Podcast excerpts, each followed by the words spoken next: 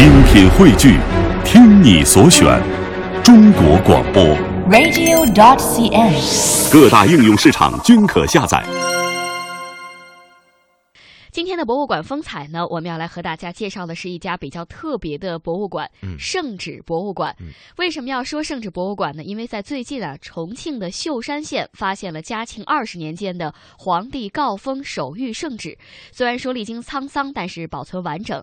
这个圣旨呢，是用五彩双龙绢满汉合璧，用汉满两种文字述书，共二百六十个字，长两点五米，宽零点三米。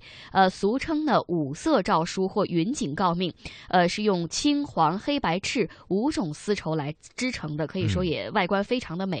对，那么圣旨博物馆呢，目前啊只在江苏徐州有全国的唯一一家，也是专业陈列圣旨的展馆。嗯，那么圣旨博物馆呢，从两千年开馆，目前馆藏文物啊有三万多件，分门别类的设置了青铜馆、玉器馆、呃科举资料馆等等，都是从各地搜集整理来的。其中呢，明清圣旨就有百余道，从顺治到末代皇帝溥仪时期的圣旨，堪称是中国首家。收藏啊，有人说是一本书。那么今天的博物馆风采呢，就让我们翻开圣旨博物馆的馆藏经典，传达王者之音的圣旨，与馆长周庆明先生共同分享中国古代圣旨文化的精髓和他收藏背后的故事。周馆长您好，你好。这个我们来到徐州啊，来到圣旨博物馆，呃，应该说通过参观圣旨博物馆，才对圣旨有了一个初步的了解和认识。一般人都是呃接触圣旨或者是这个了解圣旨，都是一般很呃浮于表面，就是电视剧上经常听到一句“奉天承运，皇帝诏曰”啊，就是这样一句话啊。其实据我了解，好像这样的制式是很少见的，它只是在重大事件的时候才用到这样仪式，是这样吗？是这样，圣旨呢，首先是说圣旨这两个字。圣旨本来呢，不是说皇家他自己定的，他就是圣旨，而且最早见于圣旨两字，应该是东汉时期，有一个大臣他说：“臣服读圣旨。”然后圣旨这两个就应运而生了，很多人就开始引用这个圣旨。实际上是老百姓或者大下边的大臣对皇帝的追称。也就是说，圣人的指令，对，是吧？实际上呢，这个关于圣旨是诏书。你咱们看到电视剧上，由于电视剧一普及，大家都知道了。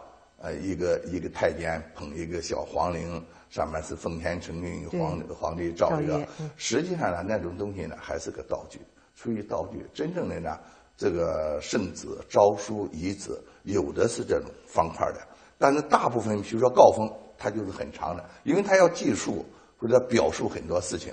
对他的一家三代或者是更多的代封赠的时候，呃，他要呢写很多的文字，他要写很多的文字，甚至有的圣旨，比如说像我们春一道圣旨是三朝五封圣旨，嗯，所谓三朝就是康、雍、乾三朝五封这个圣旨，他每一个皇帝到他需要要对他加封的时候，比如说康熙皇帝，就要封封到他家的时候，他要跪着把圣旨拿出来，在上面要要写字。啊，也就是我们看到的圣旨啊，好像电视剧上都是比较短，好像展开就是。对其实它有一个卷轴，有的很长。我看在您博物馆里最长的有一个将近五米，是吧？是的，那是明代的天启年间的圣旨啊所以呢，我们看到那是道具。像我们这个明代的圣旨呢，有有有好几张都是明代的，大概都在呃四米到五米左右，其实都尺幅都比较长。但是它如果这个奉天承运，皇帝诏曰，它展开的时候，如果是五米长、四四点几米长，这个大臣怎么展开啊？所以这个问题呢，就是说，刚才我说那是道具，那是在电视电视剧上而去应运就要就要说的一些事情。实际上呢，他们用奉天承或者或者捧一个东西，那就是一般的是他们的叫手谕，就是非常简单的陈述，就是这件事儿什么东西，他才是这样。嗯，我们看到的叫叫诰封，叫诰封。所谓呢，就是说，呃，咱们说说圣旨是发放到受封人家庭的东西，因此哦它上面呢就比较长。所以您给我们介绍一下圣旨这个分类啊，它的这个材质啊，这个它的这个由来，您给我们大概介绍一下。它的分类主要是是哪几类？其实作为圣旨呢，呃，就是最高统治者他下达的命令，嗯，呃，发布的这些，无论是就说我们现在像红头文件一样，他发布的命令或者他口头传输的一些指令，都可以称作圣旨。那么实际上，从我们现在收集到的这个可分为圣旨类的，那非常多。你比如说吧，像金册、玉册、银册，呃，包括就是呃昭告令，这都是圣旨。我们现在看到的，你们看到的咱们这个馆里的这个圣旨，还是以告封为主啊。因此你在上面看到都是奉天承运，皇帝制约。有些人呢。把这个都是看到说诏也是电视剧传播给下边，小说上也是这样说，都是诏。其实诏给制，它是呢，它是一种制式，会使用的一种制式。当然有人也在谈过，说呃是唐朝以后开始把诏改为制的。为什么要这么这么这么这么改呢？因为唐朝那个女皇武则天应该是一个有作为的女皇帝。我们不问社会上怎么去说。在通过这个历史上的记载呢，他是也是做了很多事情。他呢曾经发上发自己发明了很多文字。嗯。呃，据我们呃给一些专家研究他这个专家以后，嗯，他大概发明了二十多个字，其中他一个给自己起了一个名字，叫叫五兆，上面是个空。就是太空的空，下边是个明天的明哦啊，空明，他自己呢给他自己起了个名字，因此这个字呢很怪的，就是武则天她自己的这个名字发明的啊。后来呢，这老百姓就在在演绎这种传说，后来说，因此把原来的诏啊诏曰改为制约，就恐怕犯那个什么呃相同字个同音同音字的这个对对这样的就是要避讳是吧？实际上呢，还不是这样。但是还有一种说法，我跟您求证一下，说这个皇帝诏曰是昭告天下，面对众人；皇帝制曰是对个人，比如说我册封谁，这个我嘉奖了谁，他是这样的一个说法。这样诏曰呢，大部分是什么呢？比如说要昭告天下了，你比如说，嗯，在国家一些重大事件了，你比如说要是什么什么什么登基了，什么什么。或者要有什么样的重大的庆典了，他要昭告天下。嗯，一般的在文字书文字上，他的字书都是用字。哦，嗯，他是这样。所以这确实对我们老百姓来说，它是一个皇族文化哈，它是确实比较神秘。其实这里边的学问很多哈，还有要有历史的知识啊，还要有这个进一步的文字的研究，很多方面的知识要牵扯到啊。我就想知道您第一次接触到圣旨是什么时候？哦。这样一说呢，话就比较长了。那我还是应该是学生时代的时候吧，六十年代的时候。我当时呢，这也是一种巧合，因为当时呢，我是跟着我们这个徐州几个乡贤的那些画家在学习，就是画画啊，呃，或者写字啊，呃，接受就是现在说说接受一些传统教育，完全是一种爱好。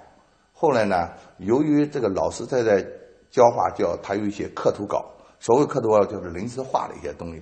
除了我们拿他这个临摹之外，我们就想找一些像芥子园，就是古人先贤他们画的一些东西作为临摹的范本。应该说，当时呢，共和国建立以后，这种书籍出的特别特别少。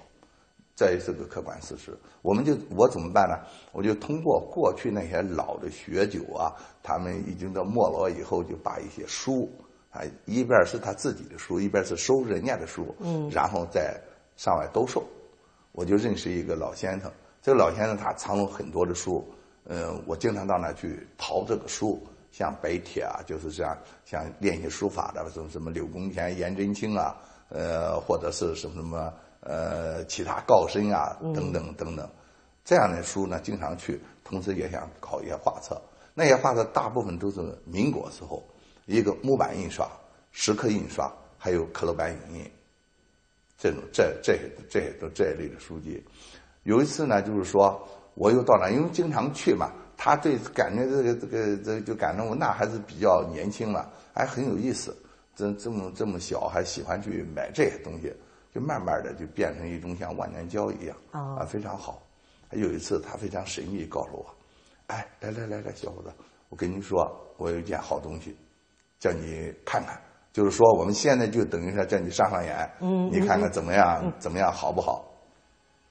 后来他在那里拿出来了，拿出来以以后就是一个卷珠的，是说烂了嘛，但还是卷珠，它卷起来的，呃，扎起来的上布扎起来的，那是一个同治时的同治时期这个赤命圣子，这个东西以后它一展开的时候。说起到了那里，那时候还没有一个什么为了文物而收藏的这种概念。对我那时候就是为了收藏好字好画，呃，对吧？这个书籍，你就看上面写的字非常非常漂亮，呃，非常非常美。而且呢，它的钟表虽说已经破烂，但它总有好的一方面的，也感觉到，哎呀，真的漂亮，很好。因为圣旨是不是都不是皇帝亲笔写，它是口述，然后由他皇帝的专门的翰林院，也就是这些进士们他们来书写，因此那个这个书法都是相当的漂亮，是吧？实际上，这有一个非常严格的程序。科举考试，他曾经以后考了进士以后，比如说新科进士啊，其中有一个朝考，在朝考的时候，他们就是为了选庶杰士，这种庶杰士呢。就是书法比较好的。首先，我们考上了都是进士了，叫新科进士。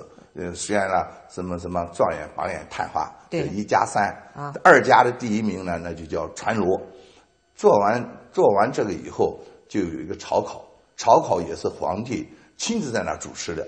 就利用这一段时间内，叫所有的进士再去做一篇文章，就考书法吗？哎，不是考书，他就诗赋。这些这这些东西，你随便他出个什么题目，你就在很短的时间内，那思路必须是敏捷，嗯，而且肯定的要书法好。在这个时候，在这些新科进士当中再选庶杰士，庶杰士的使命就是为了记录皇上，呃，或者是呃一些重大事件发布的一些布告啊、命令啊、呃告示，甚至一些遗址上的东西，就由他们去写。我们所看到的圣旨，实际上就叫庶吉士。您从小这个研习书法，一看到这个圣旨章的这个这书法，您特别震惊是吧？哎，对，不，这是马上就是一种特别的激动跟亲切感啊！那写的简直太好了，因为那是小，因为见到这个东西比较小，对老师是崇拜的五体投地。一看那个字，应该说，包括他的当时的这个文章，因为当时是读不懂的，就是用现在说，可能是字字玄机。对吧？但是书法能看得懂，所以说读不成句儿，因为它是八股文。对，知乎者也欲言哉的。哎，而且它没有断句儿的。啊，对。你不容不容易读懂，是吧？就是现在我们也很难全部读懂，那时候呢更不更谈不到读懂了。但是就是看他书法好，表的好，所以说那就是我收藏的第一道圣旨。哦，您当时就是收藏啊？我那时收藏是什么？那我说收藏圣旨，那是第一道。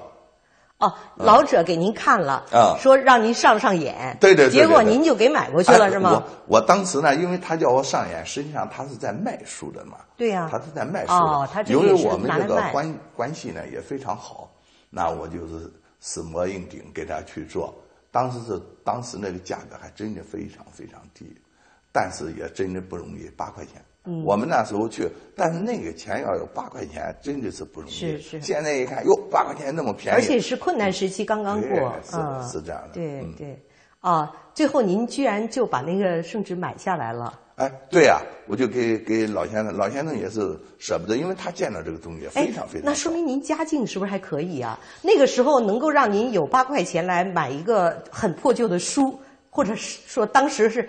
因为当时来讲，看的就是一个很破旧的一个卷轴，是吧？而已嘛，对吧？而且当时您知道它是圣旨吗？我当时不知道，是这个老先生告诉我的，叫圣旨。后来拿给老师去谝，老师说：“哎呦，大家赞扬说，哎呦，这个东西好。”他就讲述了关于圣子的故事。但是那时候知道是知道圣子。但是不知道这就是圣子，因为有时候呢，呃，看到他那个老老的古书嘛，像《三侠五义》啊，《七七剑十三侠》啊等等，其中也谈到圣子。那您拿回去跟您父母说，我八块钱买了这么一个卷轴，你父母不？没有没有没有，我没有跟他们说，什么原因？实际上这八块钱，当时呢，因为我们家庭当时真的不算好，也非常穷，但是呢，当时我父母亲是卖卖茶，卖茶叶，不是卖茶叶，那时候还没有真正卖卖茶水。就是大碗茶，大碗茶，你们北京叫大碗茶吧？就这样，他们是这样，因为我们家呢住在一个一个上坡的一个在上面，就是九里山是吧？呃，在在西边一个一个当时新的一个堤坝，在那上面去，这所有的当时是一个是推那个独轮车，一个是拉的那个平车，有的人拉一吨都是就就这么重，因为他从下边到上边。拉了以后呢，肯定是累得够呛。那人辛辛苦苦挣的钱，非常辛苦。然后呢，把车停下来干。您这八块钱就给人花了。哎，他们去喝点茶，这样当时一分钱。我知道。一分钱呢是的，就是喝一喝喝呃喝一碗茶，就是这样的。然后呢，吃点什么东西。长时间由于我经常上徐州去嘛，那么就是呢，呃，父母亲有时候给一个。三毛两毛啊，什么就是为了也得吃饭。你这么攒起来的八块钱是吧？你说对极了，就是那么攒起来，一点点攒起来。还有什么？有时候舍不得吃啊，要买鞋的也不也也不去买。我们我亲自给我师兄一块儿，我们我要翻那个九里山的。嗯。当时没自行车。嗯。你说想自骑个自行车？我们现在骑自行车叫锻炼身体，那时候要能够有个自行车，那就是非常炫耀了，就很厉害了。是是是。我们全部都是步行。翻过九里山，下雪的时候，我们那个鞋子要脱下来，脱下为什么呢？你就赤着脚过去，就翻那个山，有有雪，然后呢，你到老师那地方去以后，找一个地方蹭蹭，然后把鞋穿上。什么原因呢？因为当时上老师家，第一，你穿个湿鞋肯定不不妥当，你赤个脚也不妥当。所以说呢，我们最后就这样，都是这样做的。穷也是非常穷，嗯，那八块钱去去去弄弄起来也真不容易。是啊，最后买回家一直也没跟父母说，一直留着。哎，因为这个这个东西给父母亲说呢，有时候呢他们也也不懂。那后来上我在画画当中去买点书，买点什么东西进来以后，他们经常给钱，不反对我。对呀，但是你小时候这个就是师从一些。呃，当地的名家去学画，这个是需要投入的吧？呃，你父母也，您父母是支持您的他支持的啊，是一直在支持支持我。嗯，就是说，希望呢，当然呢，这个作为父母望子成龙思想，对，其实我觉得都是一样的。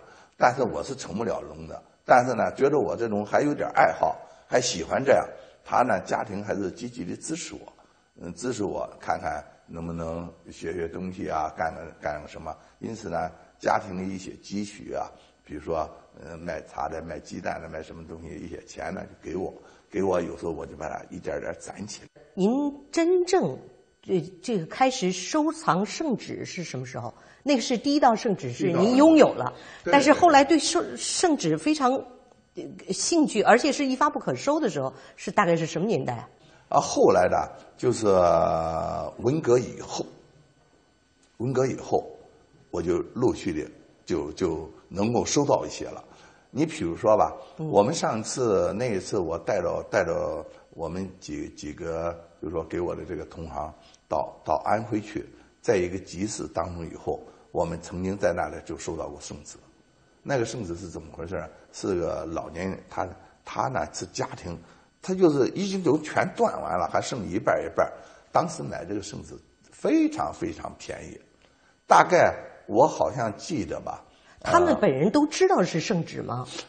他好像也不是特别明白。对，因为这个毕竟老百姓不是很熟悉的东西啊。我想一想，就是安徽的哪一个地方，那个湖什么那个地方，我们通过他的小巷里边啊，每家都是在做这个，呃，做这些这些这些生意。那就是说，改革开放以后了啊，我们去买，他们就拿着这个东西，拿出一一一些东西叫我看，因为他不明白，我们明白。